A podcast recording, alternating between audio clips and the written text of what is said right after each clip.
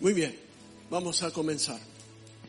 Mientras usted tiene allí en Efesios capítulo 4, tenga en cuenta que el apóstol Pablo que escribe esta epístola a los Efesios, la epístola a los Efesios en proporción de revelación es una de las más altas que el apóstol Pablo ha escrito a las iglesias. Le dice cosas a ella que no le dice a otros, tal vez por el nivel de su crecimiento. Y acuña en el corazón de los efesios palabras bien profundas y algunas de ellas tenemos que compartirlas. Antes de, de entrar en detalle a esto, estaba esta mañana comparando una escritura en una versión muy antigua y mirando, no lo busquen, Apocalipsis 9:4. Me llamó la atención, bueno, esa versión está en inglés, pero me llamó la atención que dice que vendrá un momento donde el pozo del abismo se abrirá la tierra estará enrarecida por los demonios que torturarán las mentes de las personas. Y le da una orden que destruya, bla, bla, pero no destruyas ni árboles ni esto, solamente, y dice esta versión, que torture las mentes de las personas que no tienen el sello de Dios adentro. El sello de Dios es la obra del Espíritu Santo. Es el Espíritu Santo. Dios sella, diablo marca. Me llamó la atención la, la, insistencia del apóstol Pablo en cuanto a el trabajo del enemigo sobre la mente y la transformación a partir de Cristo. Y nosotros tenemos que tener en cuenta que el campo de batalla más codiciado por el enemigo y por el Espíritu Santo es tu mente. Así que antes de Cristo, como dice la Escritura en Efesios 4, 17, si me quieren seguir, dice pues, digo y requiero en el Señor que ya no andéis como los otros gentiles que andan en la subraye, antes de Cristo, anda en la vanidad de su mente, su mente anda vagando, teniendo el entendimiento lleno de tinieblas, y que dice ajenos de la vida de Dios por la ignorancia que hay en ellos y por la dureza de su corazón los cuales después que perdieron toda sensibilidad se entregaron a la lascivia para cometer con avidez toda clase de impureza. Mas vosotros no habéis aprendido así a Cristo, subraye. Ahora estamos en Cristo y hay una obra extraordinaria. ¿Cuál es esta obra? De esta voy a hablar. Un modelo, una medida, una mente. Si en verdad habéis oído y habéis sido enseñados conforme a la verdad que está en Jesús, y en cuanto a la pasada manera de vivir, despojados del viejo hombre que está viciado conforme a los designios o deseos engañosos, subraye esto, y renovaos en el espíritu de vuestra mente. Subraye esto y vestidos del nuevo hombre creado según Dios en la justicia y la santidad de la verdad. Por lo cual, desechando toda mentira, hablad verdad cada uno con su prójimo, porque somos miembros los unos y de los otros. Y dice, airaos, pero no pequéis. No se ponga el sol sobre vuestro enojo, ni deis lugar al diablo. Subraye, ni deis lugar al diablo. No le den avenida en la mente, no le den pista de aterrizaje. El que hurtaba no hurte más, sino trabaje haciendo con sus manos lo que es bueno para que tenga que compartir con el que padece necesidad. ninguna palabra corrompida salga de vuestra boca, sino la que sea buena para la necesaria edificación, a fin de agradar a los oyentes, y no contristéis al Espíritu Santo de Dios con el cual fuiste sellado para el día de la redención. Volvemos a lo que dije al principio. Los que tienen el sello de Dios en sus mentes no pueden ser tocados. Porque Dios está ahí adentro. Somos morada de Dios en el Espíritu. Somos posesión del Dios vivo. La Escritura dice, fuisteis comprados a precio de sangre, no sois vuestros. Dios puso gloria, vida, luz y un pedazo de cielo ahí adentro. Quítense de vosotros toda amargura, enojo, ira, gritería, maledicencia y toda malicia. Antes sed benignos unos con otros, misericordiosos, perdonándoos unos a otros como Dios también os perdonó en Cristo Jesús. Dije, pues, que antes de Cristo la Biblia habla de una mente entenebrecida, una mente ajena de los principios de la vida de Dios. Pero cuando Cristo vino a nuestra vida ocurrieron tres cosas. Y antes de desarrollar el tema, quiero que lo tengas en cuenta. La primera es que Dios nos metió en un modelo. Como usted lee en 2 Corintios 3:18, Dice, mirando pues nosotros al Señor con la cara descubierta, somos transformados a la misma imagen de nuestro Redentor como por el Espíritu Santo de Dios. ¿Está bien? O sea, hay un modelo, nosotros vamos a ser como Él es. El propósito de Dios en el Espíritu Santo es llevarnos y transformarnos, como dice la Escritura, a la misma imagen de nuestro Redentor. No menos, no más, arriba de eso no hay nada, solo el Padre.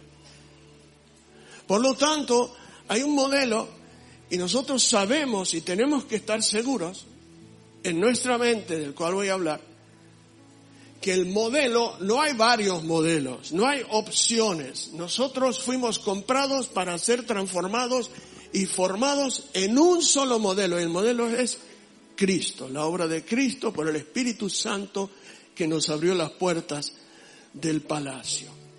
La segunda cosa es una medida. Cuando usted lee Efesios capítulo 4 verso 13, dice la escritura, hasta que todos lleguemos a la unidad de la fe y del conocimiento del Hijo de Dios, a un varón perfecto, a la medida de la estatura de la plenitud de Cristo. Dos, hay una medida. Dios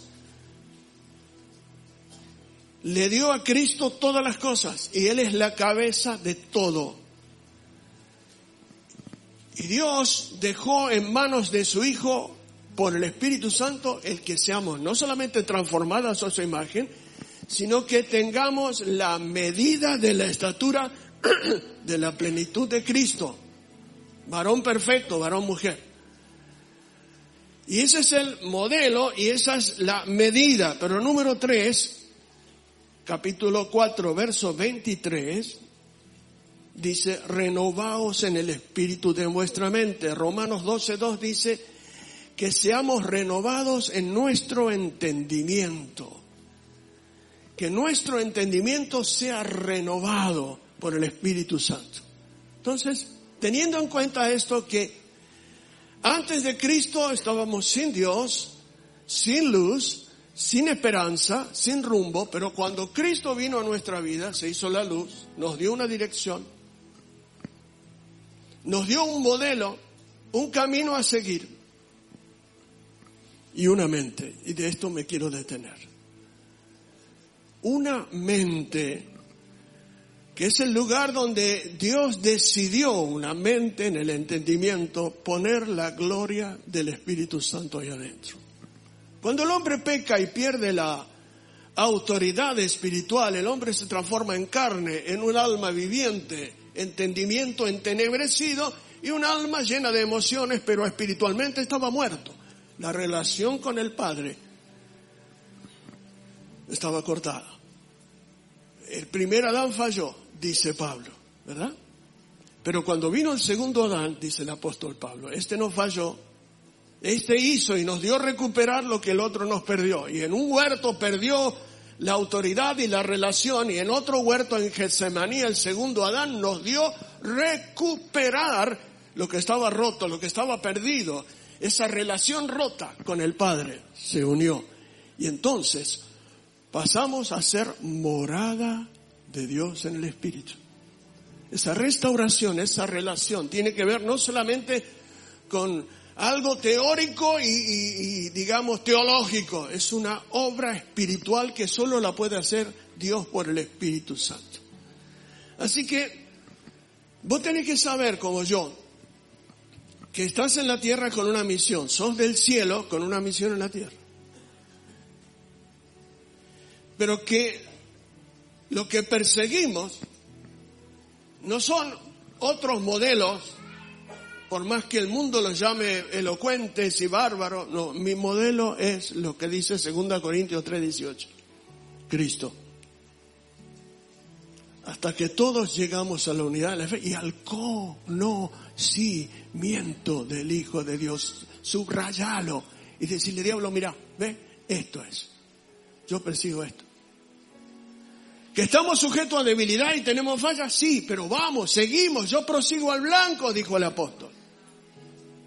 Entonces, tenés que tener en cuenta que Dios te dio un modelo, una medida, cuidado con medidas que son religiosas, pero no son espirituales.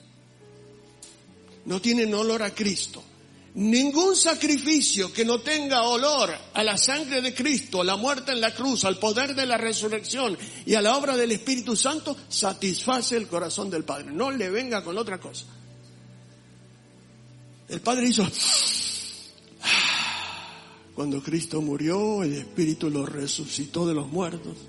No hay otro. Y una mente. Ahora, Cuando usted lee Mateo capítulo 9, versos 16, 17, anote, pero yo se lo relato así, por arriba. Necesitamos una renovación de odres nuevos. Y cuando hablamos de odres, odres como una metáfora, no estamos hablando de un barril. Estamos hablando de una mente.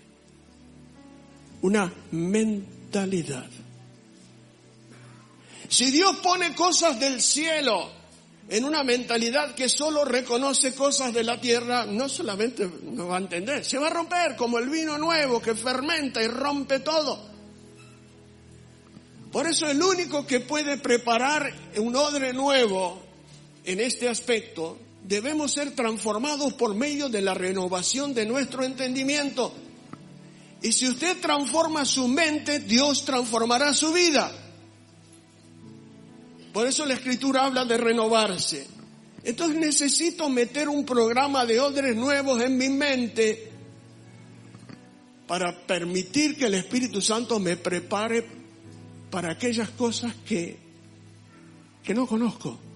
Están escritas. Las anhelo, las deseo, están ahí, las persigo. Jesús les dijo a los fariseos, los campeones de la ley, si les hablo cosas de, la tierra y no entienden, ¿cómo será si les hablo cosas del cielo? No. Por eso los únicos que pueden entender un lenguaje que viene del cielo son los que tienen el Espíritu Santo. Aquellos a quienes Dios por el Espíritu Santo ha puesto vida, luz, y Pablo lo dice, yo oro para que sea alumbrado el entendimiento, para que venga espíritu de revelación a vuestro entendimiento y conocimiento de Dios en vuestro entendimiento. A eso se refiere. Sin eso es pura teología. Y recitamos como loros un montón de cosas que está bien, yo le enseño, pero las cosas espirituales no son tangibles, tienen otro modelo. Está. Entonces, yo necesito, y usted también, permitir que el Señor Y a veces somos medio reacios porque sacarnos del statu quo religioso, teórico, teológico y exegético medio, y más cuando tenés la mente llena de una estructura de enseñanza importante, cuesta más. Pero el Señor nos está diciendo, necesito preparar los odres para el vino nuevo. Y somos tan estructurados que a veces te das cuenta en las respuestas de la gente. Cuando hace una pregunta te salen con un martes 13 que no tiene nada que ver. Y decir, no, está en otra cosa. No es malo, no es maldito, no perdió la salvación. Pero está en otra cosa. Necesita Dios alumbrarlo, engancharlo, sacudirlo. Y generar un hambre que a lo mejor no tiene. Y lo otro es la mentalidad donde el Espíritu Santo trabaja, el entendimiento tiene ojos y comienza a ver lo que no se ve. Comienza a ver las cosas de arriba. Poned la mira en las cosas de arriba. Hay muchas cosas raras que han hecho bajar la mirada y los modelos son muy de abajo, papá. Paradigmas, modelos, enseñanzas, profesores. ¿Qué es esto? Pero cuando escuchaban a Jesús decían, este nos habla como quien tiene autoridad, este es distinto. Mira, ¿qué tiene este tipo? Bueno, así cuando un hombre y una mujer parte el pan de las cosas de arriba. Entonces, lo primero que tengo que decirte, número uno, es que atraemos a nuestra vida lo que constantemente está en nuestros pensamientos. Yo sé que vas a necesitar escucharlo de nuevo, porque nos pasa, todo nos pasa por ahí. Atraemos a nuestra vida lo que constantemente está en nuestros pensamientos. Dos, si meditas pensamientos deprimentes y negativos, vivirás una vida deprimente y negativa. Por eso tenés que tener cuidado con quién hablas y lo que te decís. Pues la palabra tiene poder, para lo bueno o para lo malo. Tenga cuidado con lo que dice sobre su vida, su trabajo, sus bienes, sus decisiones, su proyección. Porque hay un área de la mente que oye y decodifica lo que usted dice como que fuera real y va en busca de cumplir eso. Y es horrible eso. Es el resultado de decirte cosas negativas. Ten cuidado con lo que te decís. Así que si medita pensamientos deprimentes, vivirá una vida de tres. Nuestros pensamientos afectan nuestras emociones y sentiremos exactamente como pensamos. Por eso es tan importante que el Espíritu Santo tenga la injerencia, la docencia, la presencia de la luz de Dios en la docencia, para que desinstale toda esta cosa rara que no tiene nada que ver con el proyecto y el modelo para el cual fuimos, escuche, escuche, diseñados. Metételo acá. Fuimos diseñados para una medida, para un modelo, para una mente que puede albergar las cosas de arriba. Y si la alberga, las puede compartir. Pero nadie puede dar lo que no tiene. Entonces, ah, yo puedo decidir en qué clase de pensamientos me voy a enfocar y eso crea el ambiente de mis emociones. Y quiero decir algo que, se entienda bien. Las circunstancias no desaniman. Son los pensamientos quienes lo hacen. Es mi manera de pensar sobre esas circunstancias lo que lo hace. Los pensamientos negativos nos roban la fuerza y energía. Por eso Filipenses 4.8 el apóstol dice, en esto pensad. ¿No? Por eso Isaías 26, 2 y 3 dice, abridme las puertas y entrará la gente justa, guardadora de qué? De verdad. ¿Y qué, dice? ¿Y qué sigue diciendo? Tú guardarás en completa paz a aquel cuyo pensamiento en ti persevera porque en ti ha confiado. Escrito está. ¿Y queremos inventar nosotros? El tema es que somos muy volátiles en la conformación y el movimiento de nuestra mente. Y si no le ponemos coto, La mente piensa cualquier cosa y ahí en ese ambiente nos movemos. Por eso en esto pensad lo bueno, lo honesto, lo puro, lo de buen nombre, etcétera, etcétera, etcétera. Obviamente hay muchas otras cosas, ¿no? Vas a ser atraído por personas de la misma sintonía. Y te vas a dar cuenta que de pronto estás compartiendo algo y te atrae el deseo de una persona que tiene hambre de aprender lo que estás enseñando, que está en la misma sintonía.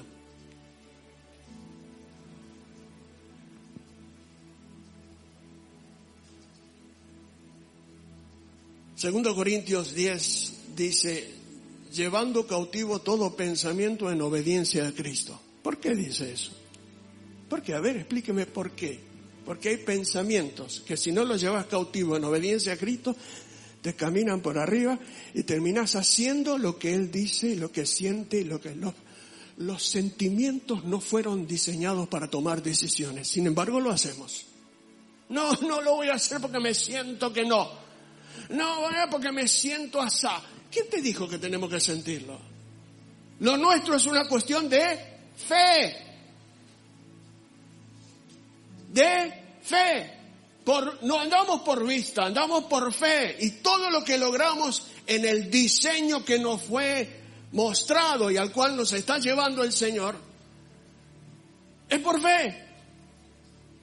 Por lo tanto, la duda son pensamientos negativos destructores. La duda se instala cuando, veo cuando el tren de la fe va andando y de pronto se para. Cuando se para el tren de la, de la fe, sube la duda, el pasajero que no fue invitado. Para que entienda. Cuando uno ya, ¿no? Santiago 1.6 dice que cuando la duda se instala, no recibimos nada. Nadie piense que recibirá algo de Dios cuando dudades. Obviamente, Necesitamos un ejercicio mayor porque estamos muy flacos en este aspecto, pero vamos. Pero vuelvo a situarte y a situarme en el diseño original. Un modelo, una estructura, una mente. Dios quiere eso para tu vida. Mantenga su mente en las cosas buenas de Dios y luego espérelas. Cuando Isaac salía al campo, dice la escritura, a meditar, no tenía esposa. Y seguramente estaba pensando, ¿qué familia voy a, formar? No sé. Pero él recordaba lo que dijo su papá. Yo sé que el ángel que me guardó y me guió los guiará a ustedes por el buen camino. Síganlo. Desea las buenas cosas del Señor. Espérala. Después Dios hará lo que quiere. Pero vos hiciste lo correcto.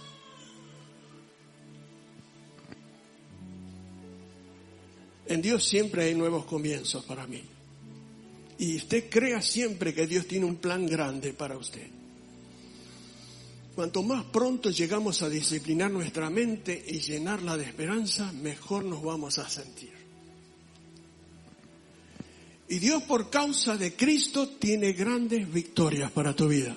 Pero Él necesita trabajar, instalarse y traer palabra, gloria, revelación a tu entendimiento, a tu mente. Por eso la escritura dice que los gentiles, los que no tienen a Cristo, como Adán, Andaba en la vanidad de la mente, la mente por acá, la mente por allá, la mente por allá. La frecuencia de la gloria de Dios va subiendo, por eso la escritura dice que hasta que todos seamos llenos del conocimiento de la plenitud del Señor. Es una frecuencia que sube. Por eso, a ver si me entienden lo que voy a decir. La frecuencia del amor es lo más alto que existe. Porque Dios es amor. Por eso cuando todo se acabe, las profecías, todo, lo único que queda en el cielo es la esencia de Dios mismo que sostiene todo. Y nosotros, como modelo, estamos siendo llevados a desparasitarnos de todo aquello que impide que fluya el amor de Dios en nuestras vidas. Luego todo lo demás. La escritura nos dice que en los tiempos primeros, cuando la frecuencia del amor bajó, cuando, cuando Abel muere, la tierra se llenó de violencia y los pensamientos, la mente de los hombres era de continuo hacer el mal. ¿Qué tuvo que hacer Dios? Rescatar a algunos y empezar de nuevo para poner allí, porque al final te voy a leer algo que Pablo dice, que es determinante, que el diablo no lo quiere leer y no quiere saber nada, pero esto es una realidad y cuando él lee eso no puede jorobarte más. Aquel cristiano que tiene claro romanos y hebreos manda al diablo al psicólogo. No te agarra más, no tenés más dudas de quién sos, a dónde vas, el proyecto, el modelo. Si tenés claro romanos y hebreos, saca turno para el psicólogo o al psiquiatra. Dios siempre tiene nuevos comienzos. Pero los pensamientos de fracaso o de depresión demoran la victoria para ti. Y ahí es donde tenés que trabajar. Una cosa es un fracaso y otra cosa es un fracasado, ya lo dije. Fracaso es la oportunidad de levantarte, sacudirte, ponerte hielo en el chichón y seguir adelante y empezar de nuevo. Fracasado es el que hizo todo mal, como Saúl que al final le cortaron la cabeza, pero que la perdió mucho tiempo antes, era cuestión de tiempo que se la corte, todo mal. Así que cuidado con esos pensamientos que dice yo no voy a lograr, no voy a seguir. ¿Sabes qué? Te voy a decir nada. No sé si me van a entender, pero yo lo digo, total. Para cumplir el propósito del diseño de Dios en tu vida, vos no podés hacer más nada solo obedecer y seguir la meta que te fue diseñada. Vos no podés hacer nada para que Dios te quiera un poco más, porque Dios te quiere en Cristo, no por lo que soy. Por la obra de Él, por el, por el sacrificio de Cristo. Dios me amó en Cristo, no porque soy bueno ni canto nada. Y si vos crees que te esforzás para ver que Dios te escuche, a ver si puedo hacer algo para que Dios, olvídate. Porque todo es de Él, y por Él, y para Él, y en Él está el querer y el hacer por su buena voluntad. Todo nace de Él. Yo tengo que obedecer y tener paz de que el que me llamó y comenzó la buena obra, ¿cómo? ¿Cómo? La va a terminar. La va a terminar. Pero en este tiempo donde hay alternativas de todo tipo y modelos de todo tipo y a lo bueno se llama malo y a lo nada, cualquier cosa. Voy a tocar un dos segundos nada más. Cuidado lo que entra por tus ojos para que arruine tu mente. Ojo con eso. ¿Por qué? Porque así como hay cosas que te animan, te, te elevan, te enseñan, te transforman, te renuevan, te revelan cosas de arriba, hay basura por la que por todos lados las redes están llenas de basura que te alejan de los pensamientos de Dios, del hambre y genera una anorexia y una desesperación por estar permitiendo a los ojos entrar. La lámpara del cuerpo es el ojo. Y lo que entre por allí determina cómo está adentro. Por eso la escritura dice que Dios es celoso. Os anhela con celo santo. El Espíritu Santo no es cualquier cosa, ¿eh? Tratalo bien. No es el chepibe del banco, ¿eh? Vení, bendecime esta. A ver, no. Trátalo bien porque no es algo, es alguien. Así que así como la escritura, Dios obra donde hay una actitud de fe, entonces se ejecutan cambios sobrenaturales. ¿Qué estoy diciendo? Bueno, la tsunamita se le murió el hijo y podía haberlo enterrado, ¿no es cierto? ¿Se acuerdan? Sin embargo, ella tuvo una actitud de fe y cuando le preguntaron, ¿está todo bien? ¿Está todo bien? ¿Y tu hijo está bien? ¿Qué hizo ella? Lo dejó en la cama del profeta. No lo enterró nada. ¿Por qué? Porque tuvo una actitud de fe que genera cambios y respuestas sobrenaturales. Si quieres ver cosas que nunca viste, tendrás que hacer cosas que nunca hiciste. Es el tiempo del vino nuevo y el odre nuevo. Cuando Dios empiece a mover y a transformar y a preparar la iglesia antes de arrebatarla, ese vino nuevo la va, pero va, ¿sabe lo que hace? Tremendo lo que va a ocurrir. muchas cosas de nuestra estructura que no sirven se van a romper. Fuera de acá. Y va a quedar, va a quedar un hombre y una mujer que tiene claro el modelo y hacia dónde va. ¿Qué queremos? ¿Qué perseguimos como cristianos? Yo sé lo que Dios me pidió. Y quisiera dar lo mejor de mi vida en los años que me quedan. Lo mejor. Y dejar un legado para que nunca falte gente que ame a Dios y la presencia de Dios, un lugar donde el Espíritu Santo se sienta cómodo y que haya gente, columnas, que aman y Dios se les viene encima. Que vuestro ánimo no se canse hasta desmayar, dice Hebreos 12.3. Porque a veces nos cansamos sí. Pero ahí cuando nos cansamos es cuando más tenemos que tener en cuenta. Más cuidado tenemos que tener. Ahí es donde más. Voy terminando. Dice la escritura Proverbios 18.14 el ánimo del hombre soportará la aflicción. Lo voy a poner en versión más popular. A ver, así se entiende. De la manera en que el hombre y la mujer piensen mientras está pasando por la aflicción, determinará el obrar del Señor. El soportar.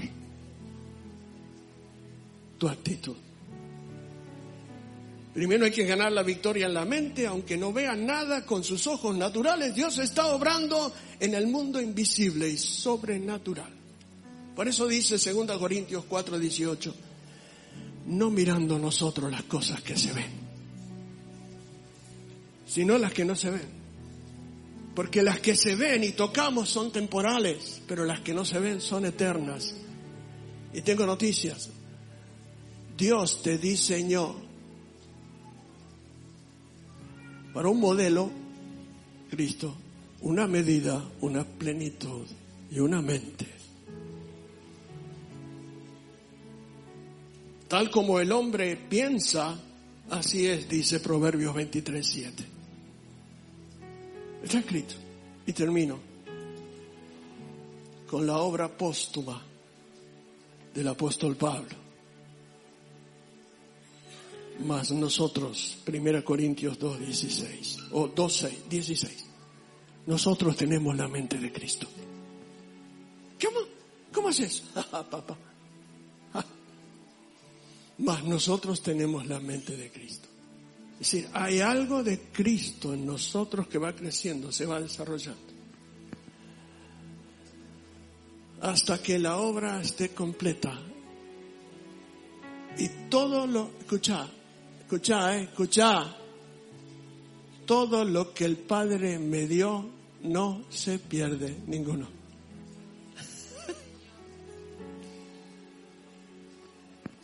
Y en esto tenemos un ancla segura de que el que está empeñado en que llegues al fin, aunque con muletas o como sea, es Dios por el Espíritu Santo en Cristo Jesús. Pero vos tenés que ser obediente, fiel Ese tiempo de buscar a Dios como nunca.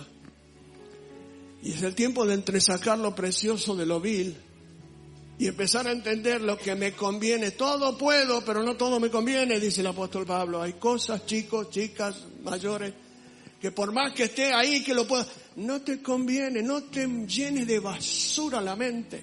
Por el amor de Jesucristo, aunque sea normal para muchos. Pero vos no sos normal. Casi voy a decir, sos medio marciano. Sos del cielo. Ningún cristiano redimido es normal en esta tierra llena de pudredumbre. No sos normal. Sos un transformado por el Espíritu de Dios. Uno que va a contramano de las tinieblas y nos trasladó del reino de las tinieblas al reino de su amado Hijo. Y nos situó ahí. Y ahí nos sustenta. Y es un grande privilegio haber sido hechos hijos de Dios. Algunos no tienen en cuenta tremendo privilegio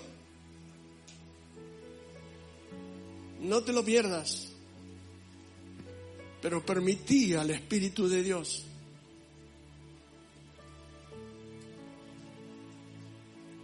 como la paloma que encuentra el nido. Se encuentra cómodo en tu casa, ¿no? Mi tabernáculo, dice mi señora, mi tabernáculo, mi casa. Que encuentre un lugar donde dice, ah, este es mi nido eso no significa que no vas a pasar por pruebas, dificultades.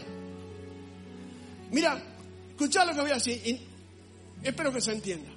Ninguna persona que entendió lo que estoy enseñando se va a sentir fracasado en la vida. Me siento fracasado. Entonces no entendiste nada. Porque tu éxito no depende de lo que haga en esta tierra, aunque transitoriamente dejamos nuestras huellas. Pero vos sos del cielo, con una misión en la tierra.